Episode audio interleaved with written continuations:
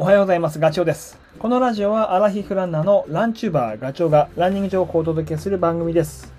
走りながらや隙間時間にでも聞いていただき、走る気持ちがスイッチオンになれば嬉しいです。前回のラジオでは、これからトレランをやってみようとか、あ大会に参加すること決まったよっていう方向けにね、えーお話をしています。ロードレースとの違いで、リタイアするときもね、あの、フルマラソンとかだったら、途中で手を挙げて痛かったらやめるって言えば、回収バスが待っていてくれて、それに乗り込むみたいなのがパターンだけど、トレランの場合って山の中走るんで、やめるって言ってもね、自分でこう、山降りないといけない、下山しなきゃいけないし、あと、エイドにようやくたどり着いても、すぐには回収してくれない、自分で 電車乗って、タート地点まで戻ってくださいって言われることも多々あるので、その辺注意だよという話をしたり、あと、えーコースの思想について話をしたりしています。まあ、よかったら前回のものを聞いていただければと思うんですけど、えー今日はね、その続きで、レース実際走ることが決まったと言ったとき、自宅にパンフレットなりが送られてきて、あと大会のウェブサイトなんかもね、大会概要がしっかりと載っている。えーそれを見て当日まで準備をするんだけど、で、その時確認すべきポイントっていうところを今日は話します。まず見るべきところ、まあ、これ当たり前だけど受付の時間ですね。日時。短い、まあ、20キロ、30キロ、50キロ以下ぐらいまでは、当日受付、大会が開催される当日に受付するっていうケースが多いと思うんだけど、それ以上長い距離になってくると、そもそも完走するまでに時間がかかるから、えー必然スタート時間も早くなる。朝5時とか6時とか。となると、もうこれ止まるし、止まる形になっちゃいますよね。あの、スタッフの準備もあるから、故に、えー、何、前日入りで、交通機関のアクセスなんかもね、当然山奥だとなかなか厳しいところもあるから、まあそうなっちゃう。前日受付になるので、その辺は注意。お仕事してる場合は、平日休まなきゃいけないっていうことも出てくるわけです。で、あとは、そうですね、あの、山奥で行われることが多いから、僕なんか結構ね、あの、そこに行くまで、自宅から、あの、会場まで行くまでに、結構疲れちゃうことがあります。高速車運転して、えーアクセルを踏み続けたりとかすると、あの、ふくらはぎあたりが硬くなるんですよね。ずっと筋肉じわーっと入れてるから、力を入れてるから。それとあと、腰とか、特に僕目の疲れとかで、いや、これじゃあちょっと走れないなっていうこともあったりするので、まあ、あのできれば、時間が取れれば前日入りできしたりとか、もしくは早めに行って駐車場に寝たりとかはしています。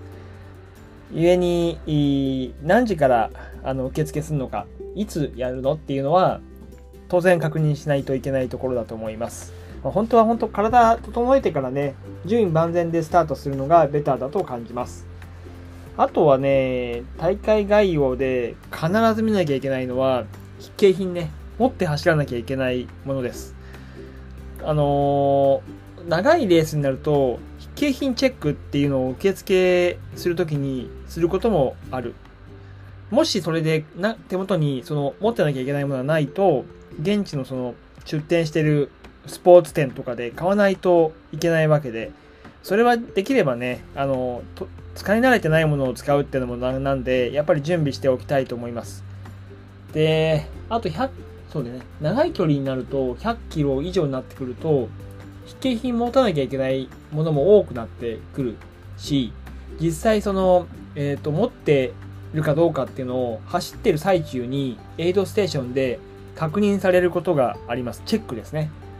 えー UTMF とかね、まあ、この前のレイクビア100でも、そういう風なことをやってました。や、まあ、僕は対象ではなかったというか、あの、止ま、止められなかったけど、場合によっちゃ声かけられたりとかしてたみたいです。レイクビアはね。MF はもう全員だったかな。前やった時には。でそこで持ってないともう残念だけど失格になっちゃうし実際失格になったっていう話も聞いたことはあるので、えー、そうならないようにしっかりと事前準備が大事です。で大体持ってなきゃいけないものっていうのはあのー、決まっていてまず水ね、えー、1リッター以上持ってましょうとか補給食何キロカロリー1000キロカロリー以上持ちましょうとか、えー、クマススでしょ？エマージェンシーキット。それからあと保険証。それから防寒具。言うとレインウェアの上下だよね。あとはマイカップですね。紙コップフルマラソンみたいに紙コップが出るっていう大会もあるけどあんまりないのでその場合はやっぱりマイカップを持っておかなきゃいけないですでこれってなんかこう落ち着けられてる感じがするけど言うとやっぱり山の中でのリスクを考えた場合何があるか分かんないですよ。故にその筆記品っていうのは自分の身を守るためのものだというふうに考えれば持つべきものだというふうに思ってます。まあ、それがねあと念頭にあればあのもうねザックの中には入れておかなきゃいけないということをが納得できると思います。あと水問題 あの水ねあのそう大会ルールの中には筆記品で1リッター以上って書かれてると思うんだけどその1リッター以上が結構鍵を握っていて1リットル持てばいいってわけではないですよこれ人によってもそうだし水をたくさん飲む人もいるしあとその時の気温とか湿度とかコースのきつさ急登ガツンと登ったりとかするところがあると水すごい飲むので、えー、自分がどのくらい水が必要かっていうのはもう事前に、あのー、決めておくことが必要です。1.5なのか2リッターなのか、あのー、軽軽い方が走るのは楽なんだけどただあ水がなくなった時のあのヒヤヒヤ感とか やばいって思うあの感じはできるよう避けたいと思うのであの水はしっかり持っておいた方がいいです。あとはレインウェア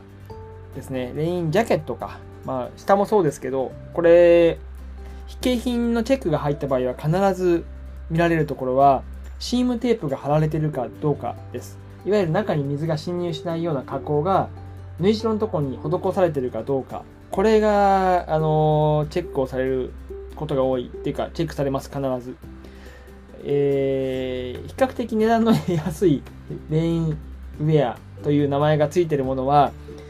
あの加工がされてないことがあるのでこれじゃダメだよって言われてしまうことがありますなので自分が持っているものがシームテープ加工がされてるかどうかの確認、まあ、ラジオなんでなかなかこれがシームテープだとは言えないんだけど、えー、ネットで検索すれば、ね、出てくると思うのであの見てみてくださいあの、ゴアテックスとかだったら、大概は加工されているので大丈夫だけど、まあ、例えば、ワークマンとかで売ってる、ワークマンでももう多分シームテープ貼ってあると思うんだけどね。まあ、本当に、あの、ビニールのレインウェアという名の もの、ジャケッジャケットじゃないよね。あの、暴風、雨があの体に侵入しないようになってるだけのものは、多分そういう施しはされてないので、ちょっと注意が必要です。そんな感じかな。あと、フードがついてるかついてないかっていうところも見られるので、まあ、大概はフード付きが多分求められると思います。まあ、そんな感じかな。まあ、これもね、本当に2回、3回大会に出てると慣れてくるもんで、はいはいはいはい、あれねっていう風に思うんだけど、最初はやっぱりわかんないので、えー、事前の確認と、で、あと、大会当日、まあ、1回目はもう事前に準備していくけど、1回、2回参加する、参加すると、大体こう、周りにいるランナーの持ち物が分かってくるので、あ、こういうもの持てばいいんだっていうのが、あの、ね、理解できるようになってくるし、そうすると今度自分の作戦みたいなものも、その、ね、持たなきゃいけないものに加わるので、それがだんだん面白くなってくると思います。はい。ちなみにあの、全然話変わるけど、昨日 YouTube で対談動画を上げてるんですけど、あの、女性ランナー注目の谷口美香さんと、これなかなかね、あの、内容参考になると思うので、よかったら見てみてください。コメント欄に URL を貼っておきます。それではね、また次回の放送でお会いしましょう。ガチョウでした。バイバイ。